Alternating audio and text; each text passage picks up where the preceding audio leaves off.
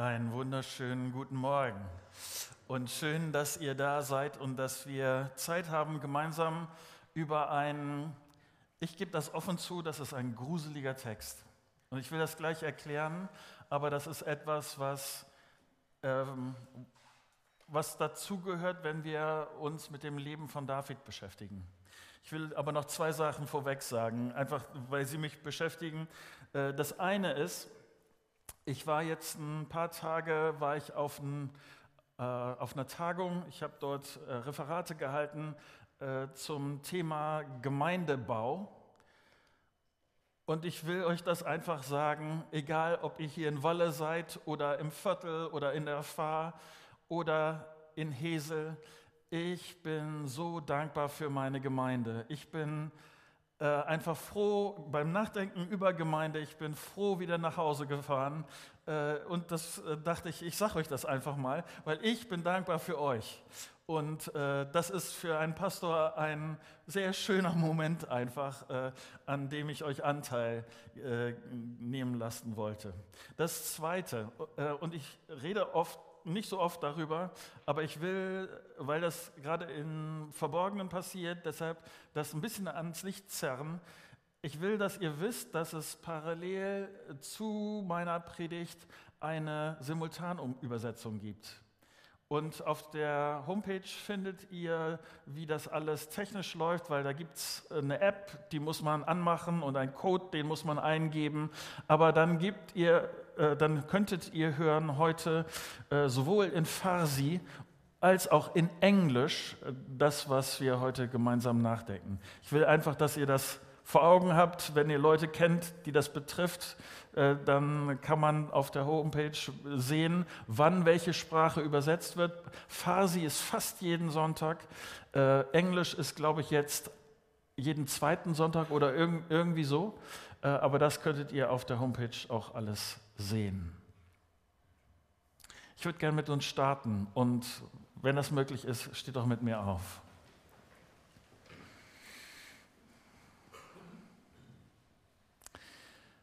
Danke für dein gutes Wort, Vater.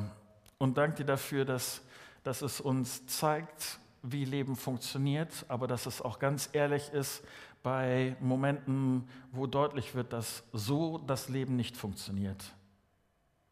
Und ich danke dir für diese Momente auch, dass, dass wir von solchen Berichten lernen können, dass du es dir anders vorstellst, dass du uns helfen willst, an diesen Stellen nicht den gleichen Fehler zu machen. Und ich bitte dich darum, dass, dass ich das jetzt gut erklären kann, dass du meine Worte gebrauchst, um zu unserem Herzen zu reden. Darum bitte ich dich. Amen. Amen. Ähm, ich will mit euch direkt reinspringen in diese Momente und es ist einer der traurigsten Momente, die ich in der Bibel kenne. Ihr müsst euch vorstellen, wieder zurück in die Geschichte von David. Davids Heer, er ist König, Davids Heer ist siegreich gewesen. Sein Rivale ist tot. Und ich werde gleich sagen, wo, um wen es geht, denn das Schlimme ist, Davids Rivale, sein Gegner, war sein eigener Sohn. Sein eigener Sohn, er heißt Absalom. David erinnert sich daran, äh, als sein, oder so stelle ich mir das wenigstens vor, es ist ein Moment, äh, wo David sich daran erinnert, dass Absalom geboren wurde. Er hatte Träume für seinen kleinen Sohn und äh, David fragt sich, wie konnte es nur so weit kommen? Und dann kann David an dieser Stelle nur schmerzhaft seufzen, O Absalom, mein Sohn, mein Sohn wenn ich doch an deiner Stelle gestorben wäre. Und David sagt das an einer sehr prominenten Stelle, nämlich das Stadttor, das Stadttor damals ist der Ort, wo viele Leute das mitbekommen. Und David weint. Wie sehr David seinen Sohn geliebt hat. David sagt selber eben, wenn es um mein Leben, wenn ich mein Leben hätte einsetzen können, und David meint das ernst. Er liebte seinen Sohn so sehr. Und ich hoffe, dass das, was ich euch rüberbringen kann, ist, dass Liebe nicht genug ist, Erst recht nicht, wenn Liebe nur einfach ein Gefühl ist. Liebe kommt oder Liebe muss in Gang kommen und etwas tun. Warum sage ich das?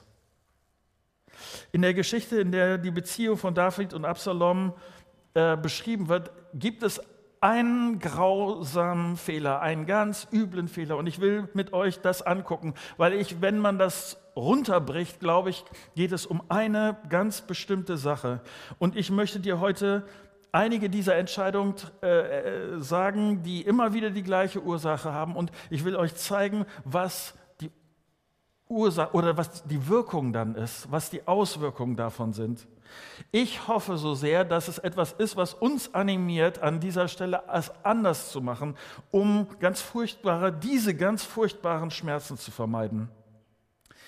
Ich werde euch heute Morgen vieles erzählen. Ich werde es euch nicht vorlesen, wie ich das sonst immer tue, weil der Text und der Inhalt einfach zu lang ist. Dann würden wir zu lange hier heute Morgen sitzen.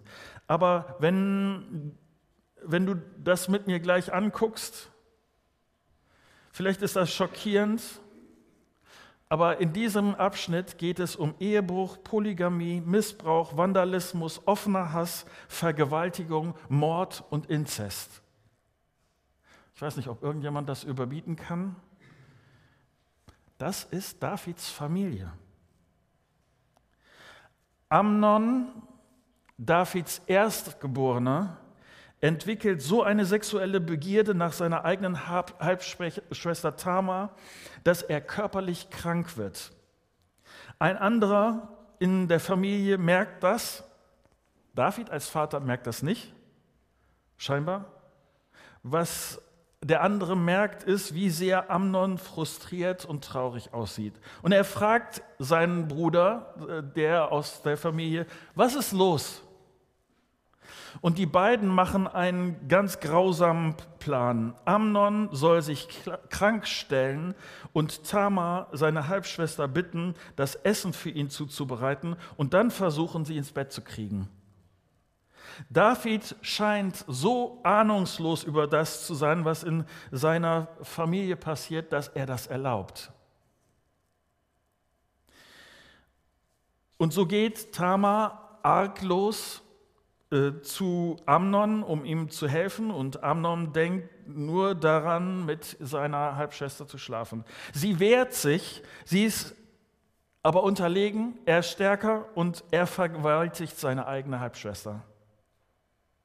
2. Samuel 13, Vers 15 ist das Ende dieser Geschichte und es ist furchtbar. Da steht, aber dann schlug seine große Liebe in glühenden Hass um. Ja, er hasste Tamar nun mehr, als er sie vorher geliebt hatte. Mach, dass du fortkommst, schrie er sie an. Nein, flehte sie, tu das nicht. Wenn du mich jetzt wegjagst, ist das noch viel schlimmer als das, was du mir vorhin angetan hast. Aber auch jetzt ließ er sich nichts von ihr sagen. Er rief seinen Kammerdiener und befahl, jag die da hinaus und verriegle die Tür hinter dir. Ich weiß nicht, ob du den Ton mitbekommst. Ähm, wie redet hier Amnon über seine Schwester? Jag die da raus. Die da. Nicht Tamar, nicht seine Schwester. Und der Diener schmeißt sie raus und schließt die Tür hinter sich zu. Stell dir vor, wie sich das angeführt hat, als sie die Tür zufallen hört. Sie ist unschuldig. Eines Tages hat sich in der Vergangenheit, sie hat, ist die Tür aufgegangen, sie geht hinein und jetzt geht die Tür wieder zu. Und was für, ein, was für eine Zerstörung, die dazwischen stattgefunden hat. Tamar ist die einzige Person in dieser wirren Geschichte, die hier Integrität und Mut zeigt. Amnon will das alles unter den Teppich kehren, aber Tamar lässt das nicht zu. Sie reißt ihre Kleider ein, das war das Zeichen damals für Höchstmaß an Trauer. Und dann zeigt sie damit auch mutig nach außen, was man ihr angetan hat. Sie geht das Risiko, dass man ihr nicht glaubt oder dass man von ihr denkt, sie hätte es darauf angelegt. Und sie bittet um Gerechtigkeit. Äh, das Üble, was man hier nachlesen kann, ist, in dieser Situation hat David nichts getan.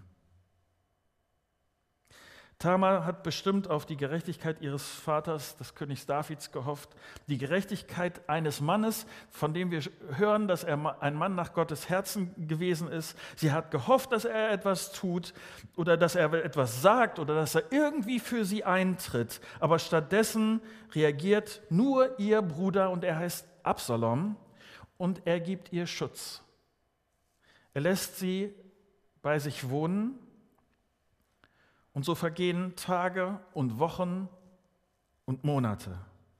Der Text sagt hier, 2 Samuel 13, Vers 21, als König David davon erfuhr, wurde er sehr zornig, doch er brachte es nicht übers Herz, Amnon zu bestrafen, denn er war sein ältester Sohn und David liebte ihn besonders.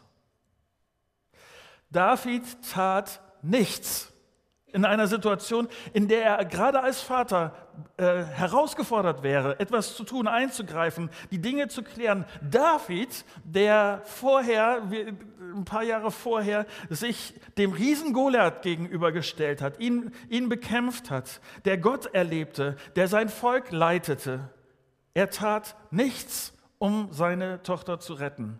Das ist eine verheerende Entscheidung. Eine Beziehung bricht zusammen und er hätte wissen können, wie verkehrt das ist. Ich will kurz mit uns darüber sprechen, ähm, was an dieser Stelle äh, das für uns bedeutet. Es gibt ein Problem, das angesprochen werden muss. Aber manchmal ist es sehr schwer, äh, solche Probleme anzusprechen. Es braucht Mut.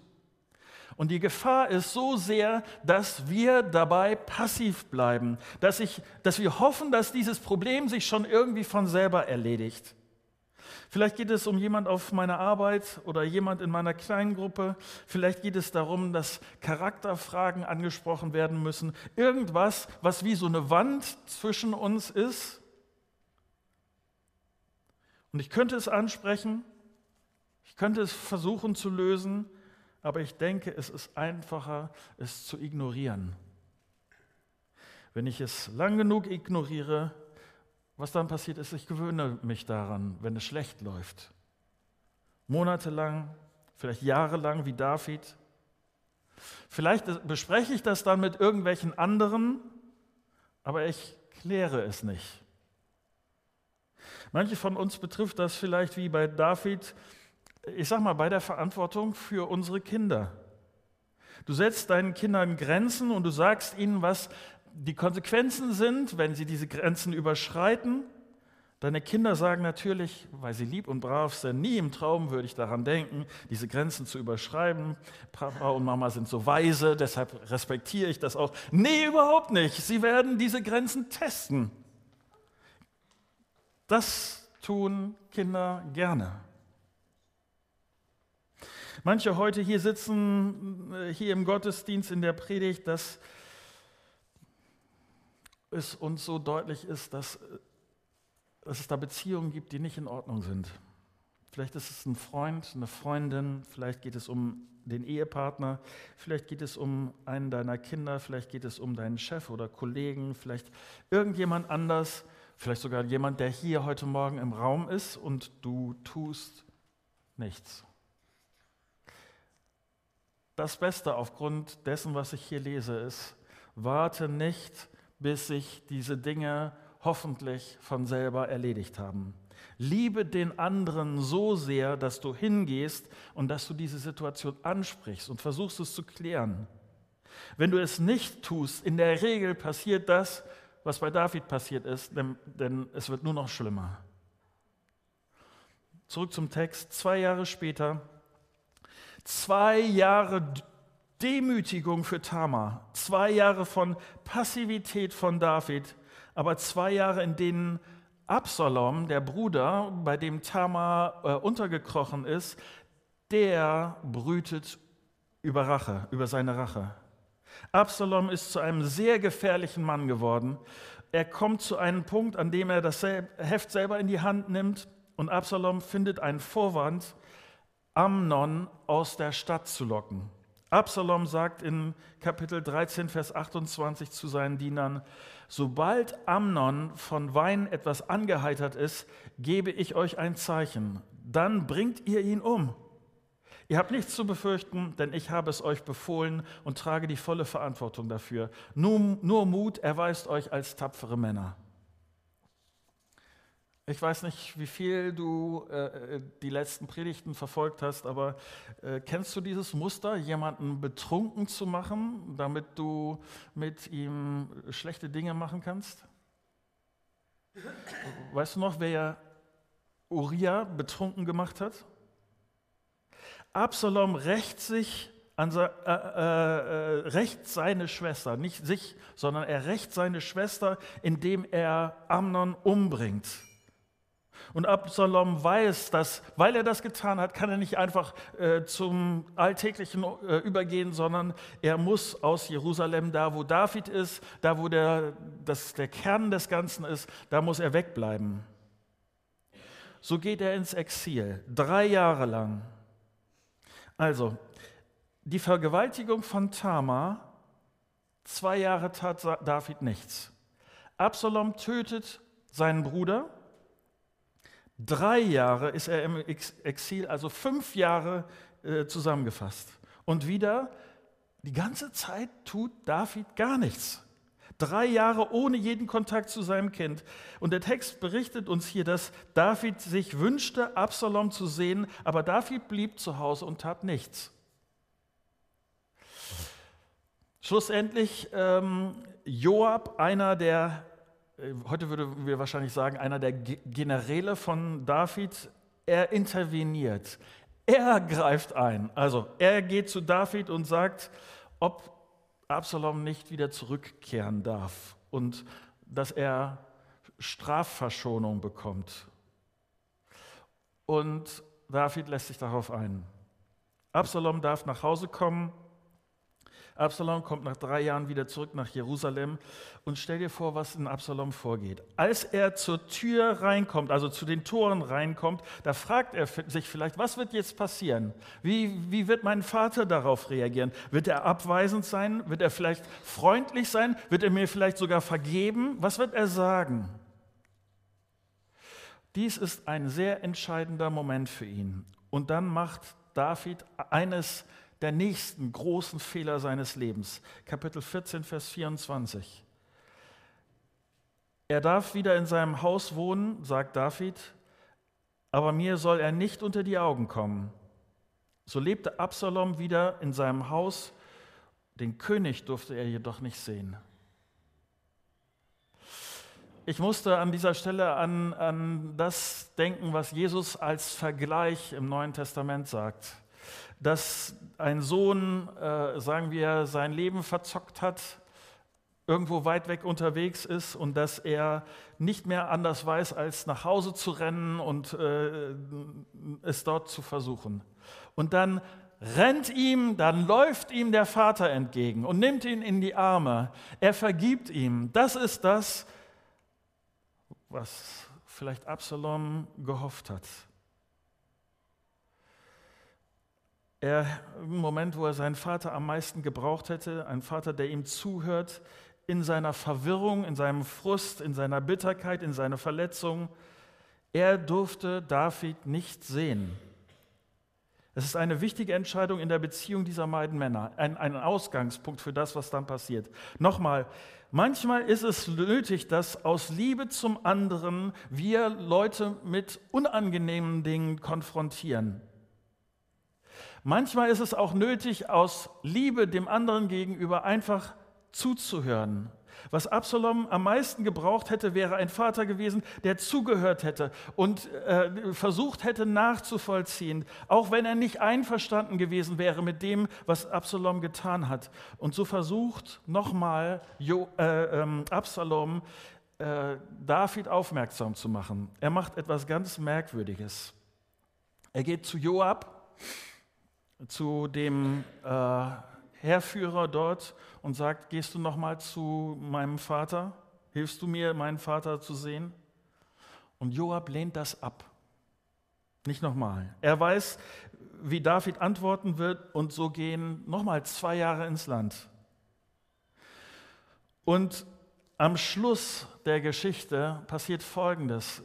Absalom weiß sich nicht anders zu helfen, als dass er Joabs Felder in Brand steckt.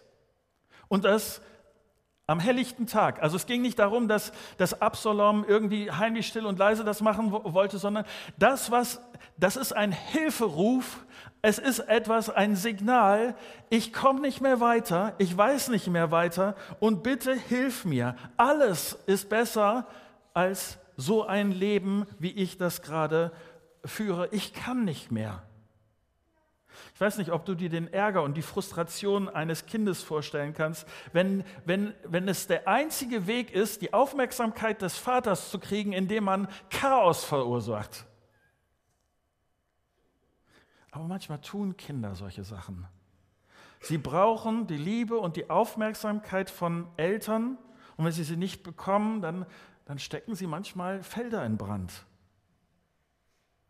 ganz unterschiedliche Möglichkeiten, die sie dann äh, um einfach Aufmerksamkeit zu bekommen. Und manchmal ist es nicht, dass sie rebellisch sind oder dumm, manchmal ist es einfach Verzweiflung, wo Liebe zugehört hätte, wo Aufmerksamkeit einfach da zu sein. Und ich frage mich, ob die schwierigen Leute in meinem Leben, die kleinen Leute in meinem Leben, ob ich ihnen wirklich zuhöre. Vielleicht bist du da anders. Ich hatte mein Aha-Erlebnis in der letzten Woche. Hm, Katrin hat für mich, meine Frau hat für mich überraschend reagiert. Nicht, dass sie das nicht auch sonst mal immer mal wieder äh, machen würde, aber an einer bestimmten Stelle hat sie sich bei mir bedankt. Äh, beim Start der letzten Woche hatte Katrin so das Gefühl in der Art wie, wie soll ich das alles, sie hat in ihrem Terminkalender geguckt, wie, wie soll ich das alles schaffen? Und in solchen Momenten neige ich dazu, ihr zu helfen und ich, ich will ihre Sachen reparieren oder ich will ihr helfen und gleich praktisch komme ich mit irgendwelchen Lösungen und so. Diesmal habe ich es anders gemacht. Ich habe einfach nur zugehört. Und das fand Katrin richtig toll. Sie hat sich dafür bedankt, dass ich nichts repariert habe und keine Lösung gekommen, sondern dass ich einfach zugehört habe. Also Joab kommt in Gang, weil Absalom sein Feld in Brand gesteckt hat und er noch größeres Chaos vermeiden will und deshalb David wäre nicht in Gang gekommen. Es wird ein Treffen der beiden arrangiert und das Treffen läuft sehr, sehr merkwürdig ab. Das hat eher was von so zum Schein und zur Show und was auch immer. Das Ergebnis ist an sich gleich null. Und nun verbringt Absalom die nächsten vier Jahre, indem er seinen nächsten Schritt geht. Ich würde sagen, wie ich diese Geschichte verstehe, in seinem Frust fängt er an, gegen seinen Vater zu arbeiten. Vier Jahre lang fängt er an, die Person, das Ansehen seines Vaters zu beschädigen. Er steht im Tor, also heute würden wir sagen, irgendwie äh, auf, einer, auf einem ganz zentralen Platz, da wo Leute vorbei müssen. Und es gibt zum Beispiel Leute, die in die Stadt kommen, weil David ist nicht nur der König, sondern ist auch der oberste Richter. Das heißt, wenn Leute Rechtssachen haben, dann kommen sie damit zu David. Und sie müssen erstmal durch das Tor, also bei Absalom vorbei. Und Absalom sagt ihnen, ah, brauchst du gar nicht versuchen. Mein Vater hat dafür keine Zeit. Wenn ich der Richter wäre, dann würde das hier ganz anders laufen. Und dann gibt es Leute, die, Absalom ist eine Erscheinung. Also das ist nicht, äh, wenn er da steht und so, die, die Leute bemerken ihn. Und wenn, wenn sie ihm dann Respekt zollen wollen und wollen sich vor ihm niederkriegen, dann sagt Absalom, nee, nee, nee, nee. Und äh, er, er will auf gleicher Höhe. Das, was das Ergebnis dieser Aktion ist, äh, der Text sagt, dass Absalom das Herz des Volkes stahl. Nach vier Jahren scheint für Absalom das soweit, die, seine Saat so weit gesät, dass er jetzt ernten kann. Nach vier Jahren fängt er an, einen Aufstand anzuzetteln. Und David muss ins Exil fliehen. Und hier, das ist wirklich ein maximales Maß an Zusammenbruch von, von den Beziehungen. Es ist die, Absalom hackt diese Beziehung zwischen ihm und seinem Vater in einer Härte und in einer, ähm, ich würde auch sagen, in einer Ekligkeit durch, dass jeder verstanden hat, hier, äh, die, das, das passt nicht mehr. Äh, Nochmal, äh, vielleicht, dass ihr den, dass ich nochmal das in, kurz in Klammer sage. Es gibt in der Bibel zwei unterschiedliche Varianten, wie biblische Texte funktionieren. Das eine ist, dass es etwas ist, was beschreibt, und ich, das andere ist, dass es etwas vorschreibt. Äh, das ist ein großer Unterschied. Hier haben wir einen Text, der eine ganz furchtbare äh, Situation beschreibt. Es gibt nichts an diesem Text, in diesem Furchtbaren, wo wir das als Muster nehmen sollten, sondern gerade im Gegenteil. Und das sage ich jetzt besonders an dieser Stelle, weil Absalom richtet sich auf dem Dach des Palastes ein Zelt ein und schläft in Öffentlichkeit mit den Nebenfrauen seines Vaters. Es geht ihm darum, seinen Vater zu demütigen, wie es schlimmer nicht mehr geht. Er lässt alle Leute wissen, ich bin jetzt am Drücker. Natürlich könnte man sich in Klammern fragen, wo hat Absalom gelernt, so mit Frauen umzugehen? David muss um sein Leben rennen und schon wieder, und vielleicht erinnerst du dich, dass damals war David jung und stark und mutig, heute ist er ein älterer Mann ähm, und wieder muss er fliehen und es scheint so, als ob David auf der Flucht, dass, dass, wieder, dass er sich erinnert an das, wo er herkommt, an das, wie seine Beziehung zu Gott mal gewesen ist. So viele Kriege hat er geführt, aber jetzt, das ist wirklich eine andere Dimension, es gegen seinen eigenen Sohn zu machen. Seine Soldaten bereiten den Kampf vor, er macht einen Schlachtplan mit seinen Heerführern und die Leute, mit denen er das macht, sagen, du kommst nicht mit uns. David sagt ihnen aber, seid vorsichtig mit meinem Sohn. Und so geht es in den Kampf das, was passiert, ist äh, sehr furchtbar. Absalom ist so äh, stolz auf sein langes, schönes Haar. Gerade das wird ihm äh, zur Falle. Er bleibt äh, an Ästen hängen und das, was passiert ist, dass gerade dieser Joab, um den es vorher ging, wo er nachgefragt, der tötet ihn. Die Nachricht kommt am Ende der Schlacht zu David, dass Absalom tot ist. Und David hat jetzt einen ganz klaren Moment, den man, ich weiß nicht, ob du das kennst, dass man manchmal so klare Momente hat, wenn es zu spät ist. Der Schreiber sagt hier, dass es David einen Stich ins Herz gab. Er sah das auf einmal so klar, das Leben, das ihm anvertraut war. Und ich, ich sage euch die Gedanken, das steht nicht im Text, aber die Gedanken, die ich dabei hätte als Vater.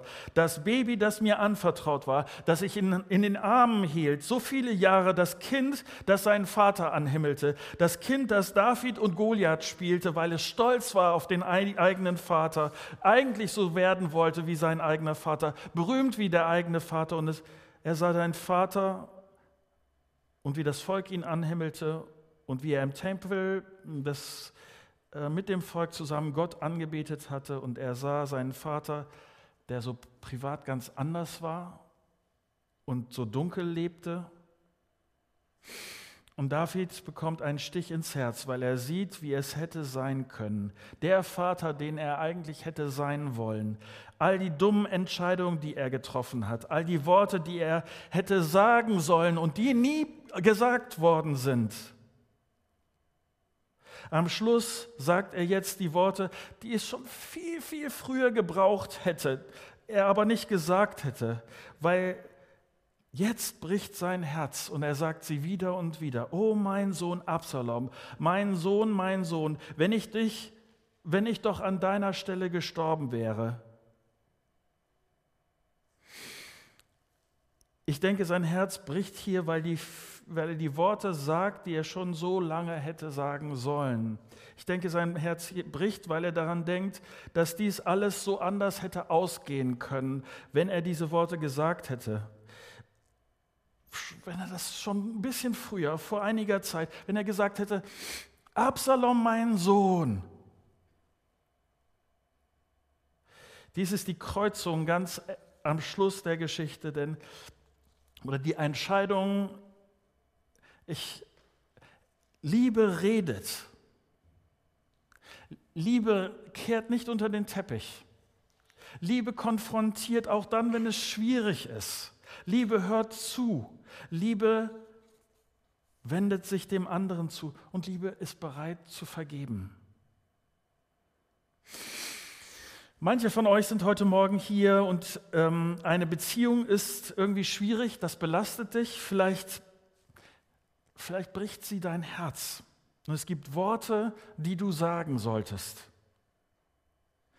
Wenn diese Person wie Absalom sterben würde und du wärst wie David,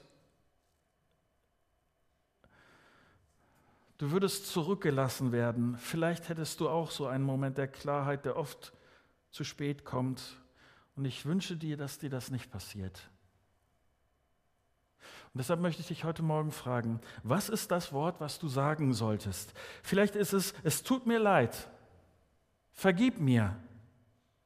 Vielleicht ist es, ich liebe dich. Vielleicht bist du wie Absalom und deine Worte sollten vielleicht sein, vergib mir. Vielleicht ist es, lass uns noch mal einen Anfang machen und es noch mal miteinander versuchen. Vielleicht sind schon Wochen, Monate, vielleicht sind schon Jahre darüber gegangen. Und ich bitte dich, lass es nicht, lass es nicht weiter so laufen. Lass es nicht so laufen, wie es bei David gelaufen ist. Wenn es Worte gibt, die wir sagen sollten, dann sage sie und sag sie jetzt. Noch eines.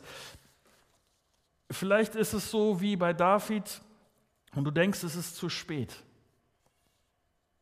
Weshalb auch immer, dann, dann ist es wichtig, dass du lernst, was David lernen musste. Solange dein Herz schlägt, solange gibt es die Möglichkeit für Vergebung und Heilung und Gnade und das am Fuß des Kreuzes. Davids Leben war nicht vorbei, auch wenn es sich so anfühlte. Es war nicht so, ähm, Gott hatte noch mit ihm einige wichtige Dinge vor. Und ich hoffe, dass du das vor Augen behältst. Dieser Moment der Verzweiflung über die eigenen Fehler, für das eigene Versagen, ich hoffe, dass es etwas ist, was du zu Jesus bringst. Er hat sein Leben dafür gegeben. Er ist derjenige, der dir gerne vergibt. Und er ist in solchen Momenten die Adresse der Hoffnung, weil seine Gnade bedeutet, ich kann weitermachen. Mein Herz kann an dieser Stelle ein Stück wieder Heilung finden in ihm, in seiner Vergebung. Und ich hoffe so sehr, dass wenn du in, an solchen Momenten bist, dass du das ernst nimmst. Ich weiß nicht, ob du heute Morgen hier bist und äh, du würdest sagen, ich bin noch gar kein Christ, ich gucke mir das gerade mit Jesus an. Vielleicht ist heute so ein Moment, wo du zum ersten Mal verstehst, dass der Kern von Christsein, der Kern christlichen Glaubens ist, Gott vergibt mir gerne. Was auch immer vorher passiert ist, was ich getan habe, wie übel das gewesen ist. Aber die Geschichte mit David ist ein Beispiel dafür, dass Gott nicht aufgibt. Und er bittet dich, komm ins Reine, lass dir vergeben. Wenn du, wenn du mit Jesus schon unterwegs bist, dann hoffe ich, dass es Momente sind, wo Vergebung nicht nur der Start gewesen ist für dich und deinem Leben mit Jesus, sondern dass Vergebung etwas ist, was immer wieder deinen ganz normalen Alltag prägt. Ja, es ist manchmal demütig, demütigend zuzugeben, ich habe es falsch gemacht. Aber Vergebung hat die, die, die, die Kraft, Dinge neu zu machen. Neuen Ansatz, neue Beziehungen, Heilung, das schrittchenweise, ganz kleine Schritte, vielleicht ähm, wieder eine Möglichkeit gibt, miteinander ins Gespräch zu kommen, wieder miteinander eine Tasse Kaffee zu trinken, vielleicht äh, einander auf der Straße zu begegnen, was es auch immer ist.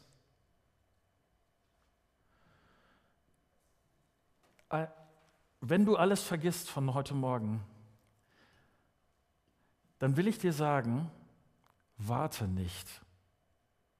Lass es nicht laufen. Diese Dinge sind zu kostbar, als dass wir nachher feststellen, wir haben echt das, so viel Zeit darauf laufen lassen und es warte nicht. Soweit.